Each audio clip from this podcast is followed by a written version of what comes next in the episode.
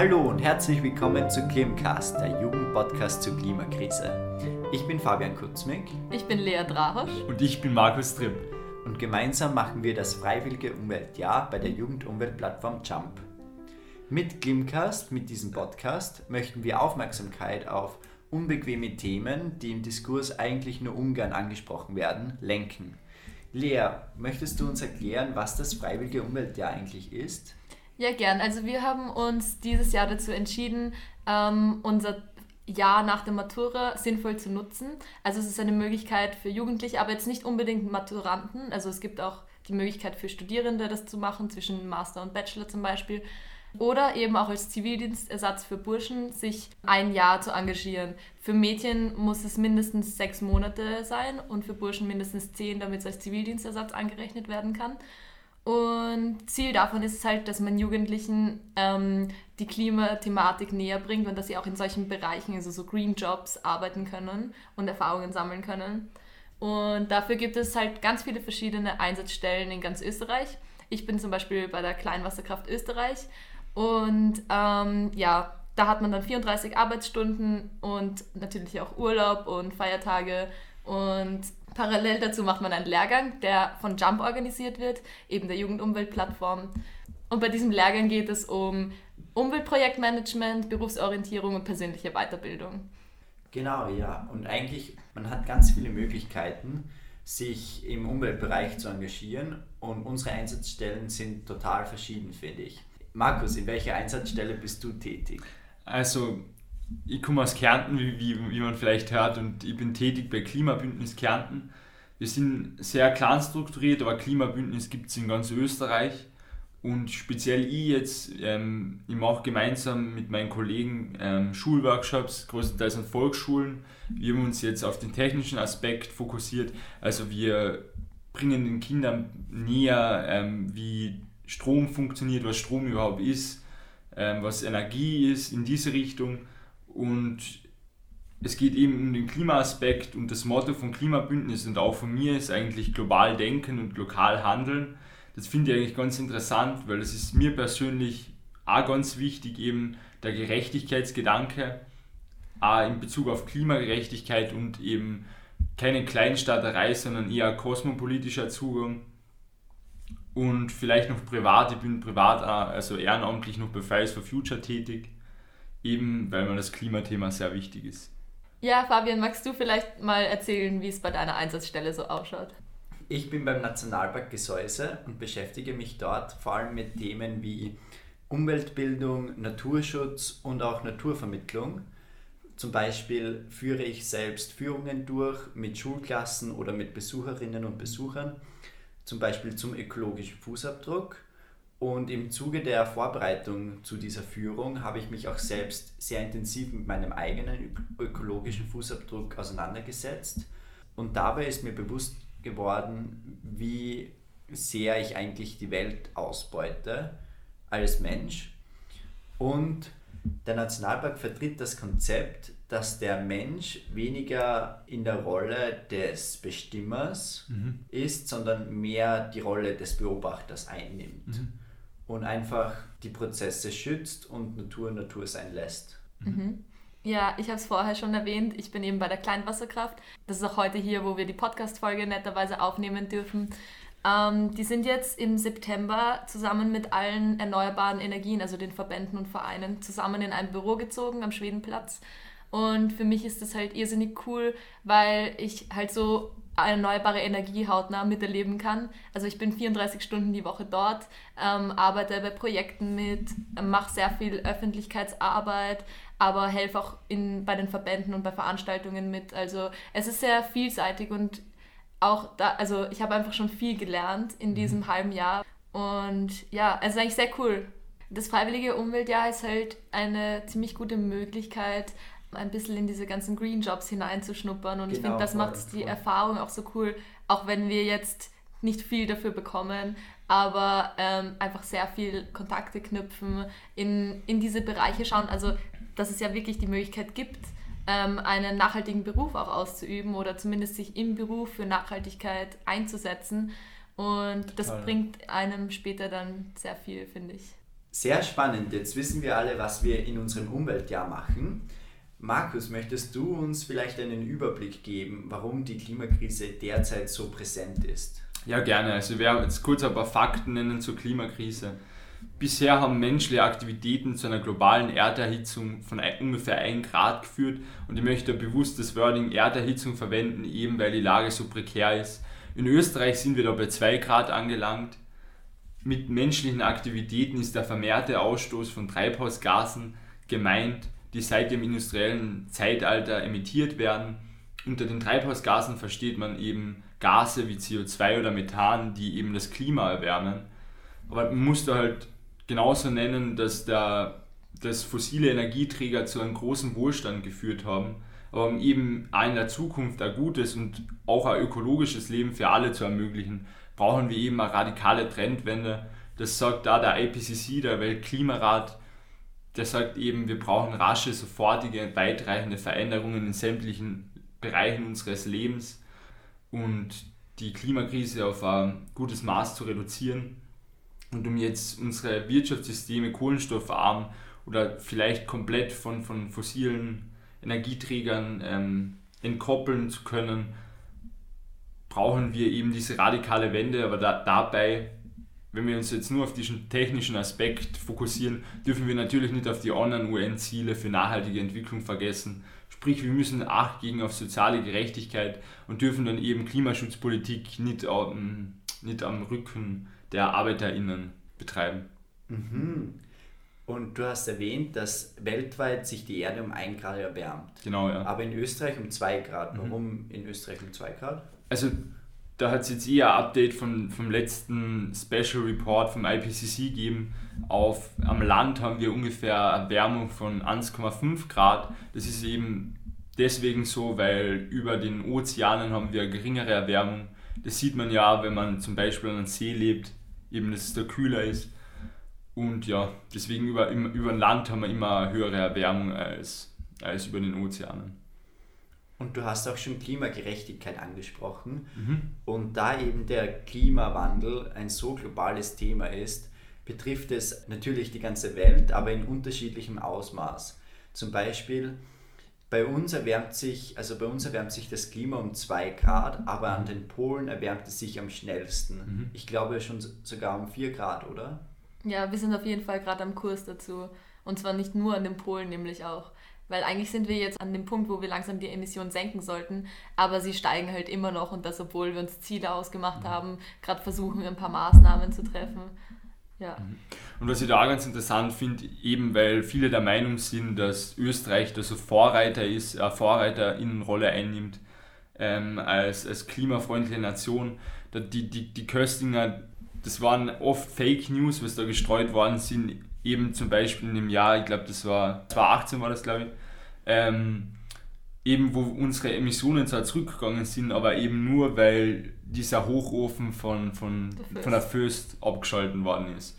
Also, ja, also wir sind eigentlich nicht weiter als 1990, die Emissionen stagnieren und ja, und das ist halt auch eine, einer der Gründe, warum wir uns jetzt auch dazu entschlossen haben, einen Podcast zu machen.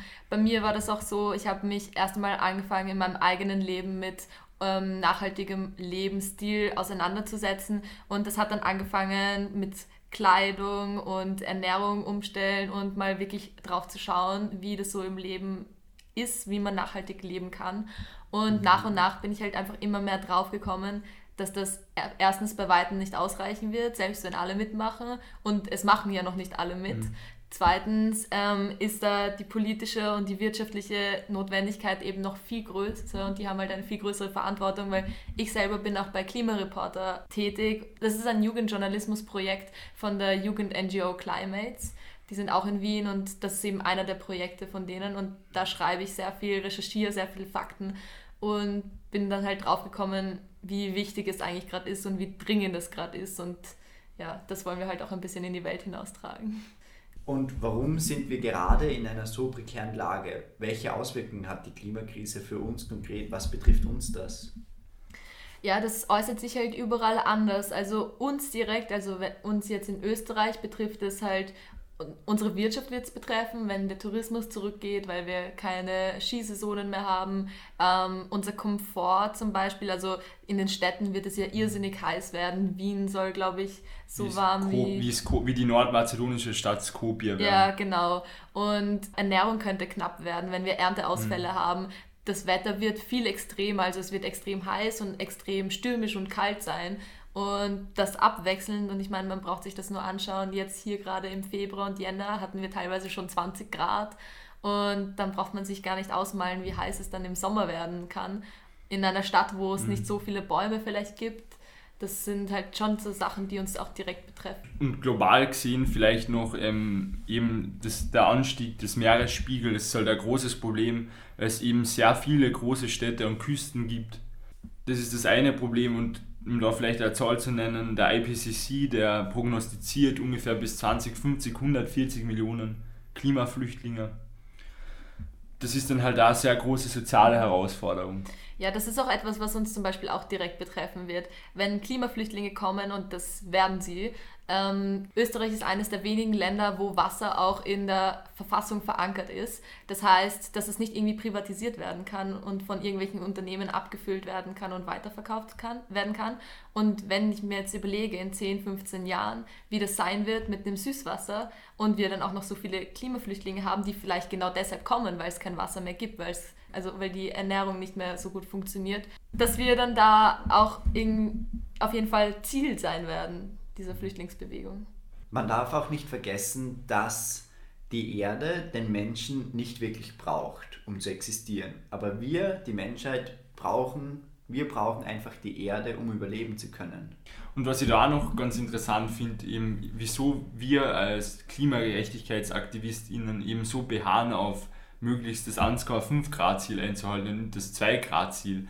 Man, da werden sich viele denken, 0,5 Grad, das wird denn das schon ausmachen weil es ist eben, es hat eben fundamentale Unterschiede, weil bei einer höheren Erwärmung, da können dann halt sogenannte Tipping Points ähm, eintreffen, die eben zu einer Selbstverstärkung führen, wie zum Beispiel das Auftauen der Permafrostböden, weil in den Permafrostböden, da ist eben Methan gespeichert und wenn die auftauen, dann wird noch einmal zusätzlich Methan frei.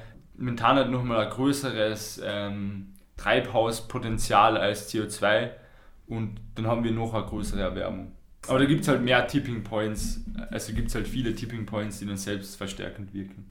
Und ab, ab diesem Zeitpunkt kann man dann eigentlich nichts mehr machen, weil sich das Ganze halt immer wieder selbst verstärkt. Also mit diesen ganzen negativen Auswirkungen, also dieser Hitze, wahrscheinlich Hitzetode, mit dem Artensterben, mit der ganzen, mit den Naturkatastrophen, die mhm. kommen werden, und den wirtschaftlichen Herausforderungen einfach. Genau, ja, dann klingt, also der Klimawandel ist langfristig gesehen die größte Bedrohung der Menschheit. Ja, auf jeden Fall. Und das ist auch wissenschaftlich bewiesen. Mhm.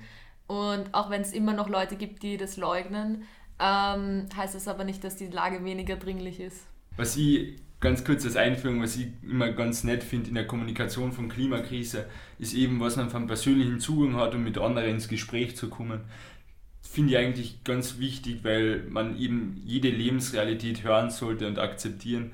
Da würde ich, würde ich von euch gern wissen, was ist euer Zugang zur Klimakrise, was ist euer Herzensthema dabei?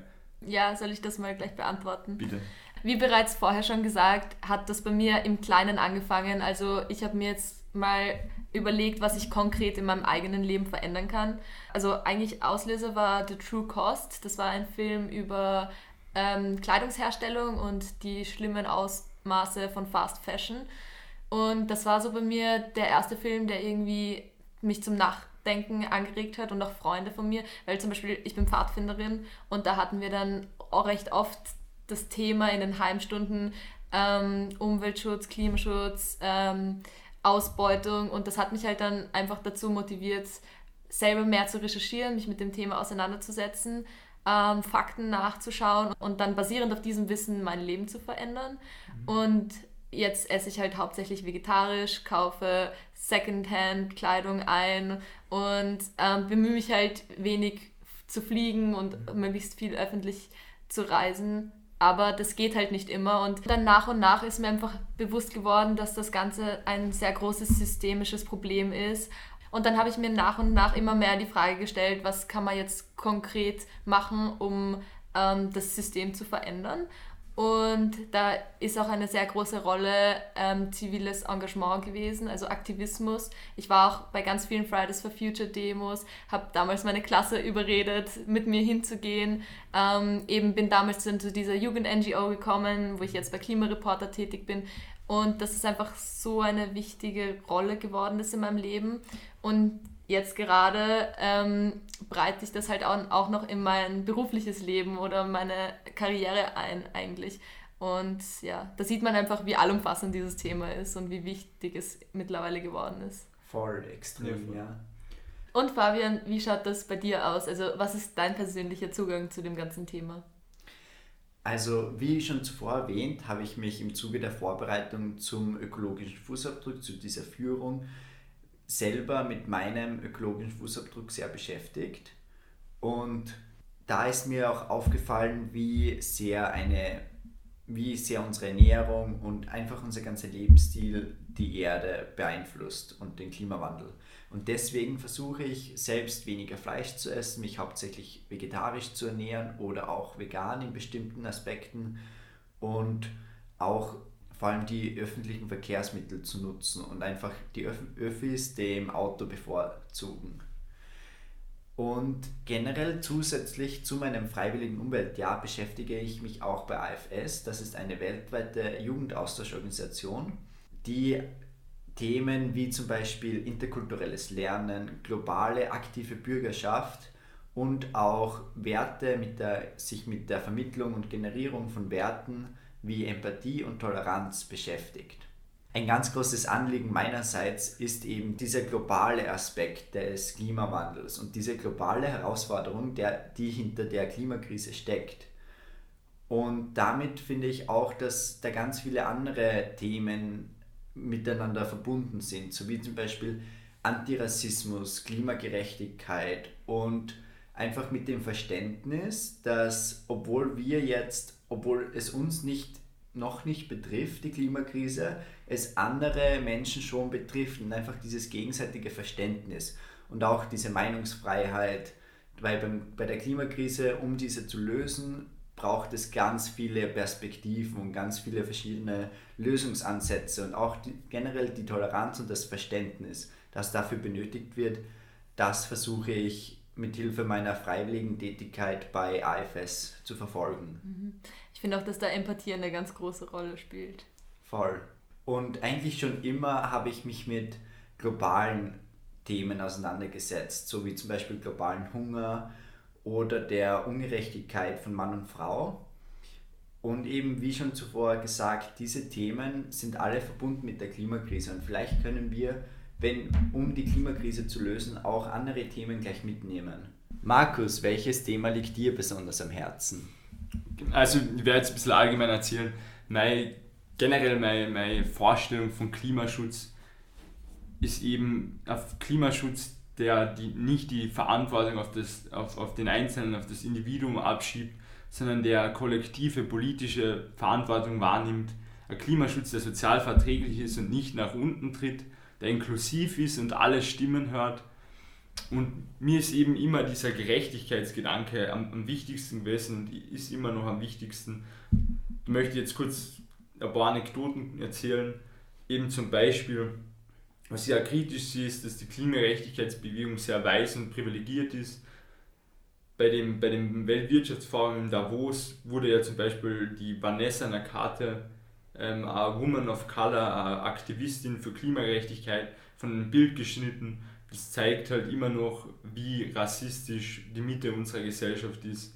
Oder was ich auch ganz spannend finde, ist eben eine feministische Betrachtung, also in Richtung Ökofeminismus, weil Frauen erledigen ja immer noch den Größteil der unbezahlten Arbeit und sind es trotzdem die, die sich mehrheitlich in der Klimagerechtigkeitsbewegung engagieren. Und unter dem, unter einem anderen Gerechtigkeitsaspekt sind es auch die, die am wenigsten für die Klimakrise kennen, weil Männer sind ja die, die am Machtheber sitzen oder mehrheitlich am Machtheber sitzen und die Frauen werden dann halt am meisten davon betroffen sein, weil sie sind armutsgefährdet oder mehr armutsgefährdet als Männer.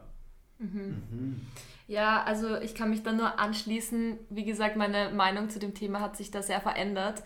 Mhm. Und es ist einfach mittlerweile für mich sehr wichtig, ähm, das weiterzutragen. Also ich habe das jetzt schon eine Zeit lang versucht, äh, im Gespräch mit Freunden, im Gespräch mit der Familie, darüber zu reden und Aufmerksamkeit für dieses Thema zu schaffen ähm, und es verständlich zu machen, wie, wie schlimm die Auswirkungen sein können und wie sehr man da jetzt was machen muss. Und mir persönlich war es dann eben sehr wichtig, andere Leute dazu motivieren. Da gibt es immer zum Beispiel, ich finde beim Veganismus ist das immer so ein Vorurteil. Ich meine, jeder kennt den stereotypischen Pushy Vegan zum Beispiel. Und ich will jetzt auch nicht sagen, dass Veganismus die Lösung für all unsere Probleme ist. Und, aber dass man halt, wenn man eine Meinung zu einem Thema hat, sehr schnell dafür kritisiert wird, sehr schnell ähm, in Konflikt mit anderen Personen und anderen Meinungen kommt. Und da, also, dass man sich davor eben nicht fürchten darf, weil es eben so wichtig ist, dass dieses Thema weitergebracht wird. Eben, da, da gibt es ein ganz tolles Zitat von der Rosa. Rosa. Da gibt es ein ganz tolles Zitat von der Rosa Parks eine Woman of Color, die, ihrem, die aus Amerika kommt und die wollte eben ihren Platz für eine weiße Person nicht hergeben. Und von der stammt eben das Zitat, sie dürfen niemals Angst vor dem haben, was sie tun, wenn es richtig ist. Und das finde ich da in dem Kontext eigentlich ganz interessant. Eben, wenn man für sich selbst weiß, Veganismus ist für einen das ethisch Richtige, dann darf man davor keine Angst haben oder auch um zu kommunizieren, dass wir jetzt wirklich handeln müssen in Bezug auf den Klimawandel. Und ich finde, dass, wie du erwähnt hast, zivilgesellschaftliches Engagement jetzt wichtiger als je zuvor ist. Mhm. Jeder Einzelne sollte sich seiner Verantwortung bewusst sein, aber das ganze System muss sich ändern. Also dem Einzelnen, der Einzelne hat nur so viele Möglichkeiten, wie einem das System gibt. Zum Beispiel, man kann zwar auf das Plastiksackerl beim Biller verzichten, mhm. aber wenn man sich jetzt wirklich für das Klima engagieren möchte und wirklich mehr machen möchte, wirklich klimafreundlich sein möchte, dann reicht das nicht aus. Mhm. Dann, und irgendwann ist man dann auch frustriert, wenn einem die Politik oder das ganze System, das Wirtschaftssystem keine anderen Möglichkeiten bietet, einfach klimafreundlich zu leben. Und da finde ich, hängt dann viel vom System wirklich ab. Also jeder Einzelne mhm. sollte sich seiner Verantwortung bewusst sein und auch der Macht, die man als Konsument hat, weil immerhin bestimmt man als Konsument schon den Markt mit. Und aber auch eben die Politiker und Politikerinnen. Mhm. Ja, was mir da vielleicht noch ganz wichtig ist, dass man sich einfach selber dieser Verantwortung bewusst wird. Ich meine, unsere Zuhörer werden vermutlich ähm, hauptsächlich Leute aus Österreich sein. Wir hier mit unserem Lebensstil äh, unterstützen dieses System und dadurch sind wir direkt verantwortlich für diese Emissionen, die wir ausstoßen. Und wenn man sich dieser Verantwortung bewusst wird, ähm, dann erkennt man, okay, das muss jetzt geändert werden. Und ich finde, zu sagen, ja, das betrifft mich nicht oder es ist mir egal, da müssen wir jetzt einfach rauskommen aus diesem Denken und es jeder ist schuld daran, jeder muss ähm, sich selber an der Nase nehmen und da aktiv was verändern. Und das, das da reicht es eben halt, wie du schon gesagt hast, nicht aus, einfach sein Leben zu verändern, sondern unsere Verantwortung zu erkennen heißt auch, auf die Straße zu gehen und aktivistisch eben Werte zu vertreten, für neue Gesetze zu kämpfen und halt den Markt natürlich auch mitbestimmen. Aber dass es halt eben, ich weiß nicht, dass das, darüber, dass das rüberkommt, wie wichtig das ist, dass man seine Stimme nutzt. Eben, was mir noch ganz wichtig ist bei der Debatte um, um individuelle Konsumentscheidungen, ich finde es eben wichtig zu betonen, dass man beides machen kann. Systemischer und individueller Wandel, die schließen einander nicht aus.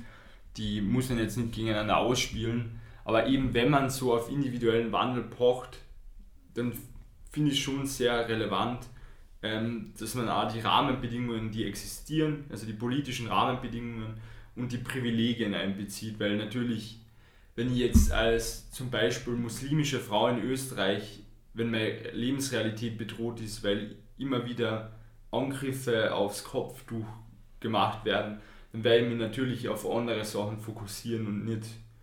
Das ist dann halt quasi eine Prinzipienfrage. Mhm. Ja, auf jeden Fall.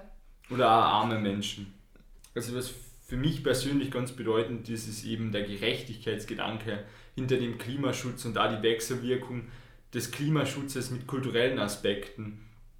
Und da möchte ich eben, ähm, das Narrativ eines Klimaschutzes schaffen, der die Verantwortung nicht auf den Einzelnen abschiebt, sondern eben die politische Dimension anerkennt und ein Klimaschutz, der sozial verträglich ist und nicht nach unten tritt und ähm, eben am, am Rücken der, der ArbeiterInnen betrieben wird. Ein Klimaschutz, der inklusiv ist und der sich alle Stimmen anhört und, und nicht nur die von einer, von einer Elite. Ähm, so, jetzt habt ihr uns ein bisschen besser kennengelernt. Jetzt versteht ihr, was unsere Motivation und was unser Zugang zu dem ganzen Thema ist und wie wichtig uns persönlich das eigentlich auch ist. Und äh, da wir selber keine Experten sind, haben wir auch für die zukünftigen Folgen drei Experteninterviews für euch vorbereitet, damit ihr euch auch etwas aus den Folgen mitnehmen könnt und konkrete Vorschläge bekommt, was man jetzt direkt machen kann. Also in den kommenden Folgen werden wir unter anderem die Expertise von der Aktivistin Theresa Kofler hören, die bei System Change, not Climate Change aktiv ist mit ihr werden wir den Vergleich anstellen, ist jetzt ein individueller Wandel notwendig, um die Klimakrise zu lösen oder ein systemischer Wandel? Und was braucht es, um ein System verändern zu können? In einer weiteren Folge werden wir das Thema, wie kann man soziale Gerechtigkeit mit Klimaschutzpolitik in Einklang bringen, thematisieren. Dazu werden wir den Experten Alexander Brenner einladen. Der ist Mitarbeiter, äh, Mitarbeiter beim Armutsnetzwerk und wir werden da sprechen, eben, was hat, die Klima, was hat die Klimakrise mit sozialer Ungerechtigkeit zu tun, wie kann man die sozial verträglich gestalten. Und dann haben wir noch ein Interview mit der Katharina Roggenhofer, der österreichischen Leiterin vom Klimavolksbegehren, aufgenommen, um sie eben zu dieser Rolle von Aktivismus in unserer Gesellschaft zu befragen und auch ähm, eben über ziviles Engagement zu reden. Ja. Okay, liebe Zuhörerinnen und Zuhörer, vielen Dank fürs Zuhören. Ich hoffe, ihr konntet euch heute was mitnehmen und ihr werdet euch sicher auch in den nächsten Folgen was mitnehmen können, weil da haben wir wirklich drei hervorragende ExpertInnen auf dem Thema Klimaschutz in Wechselwirkung mit anderen Thematiken eingeladen. Auf jeden Fall. Ja, vielen Dank fürs Zuhören und schaltet auf jeden Fall wieder ein. Stay tuned. Stay tuned, ja.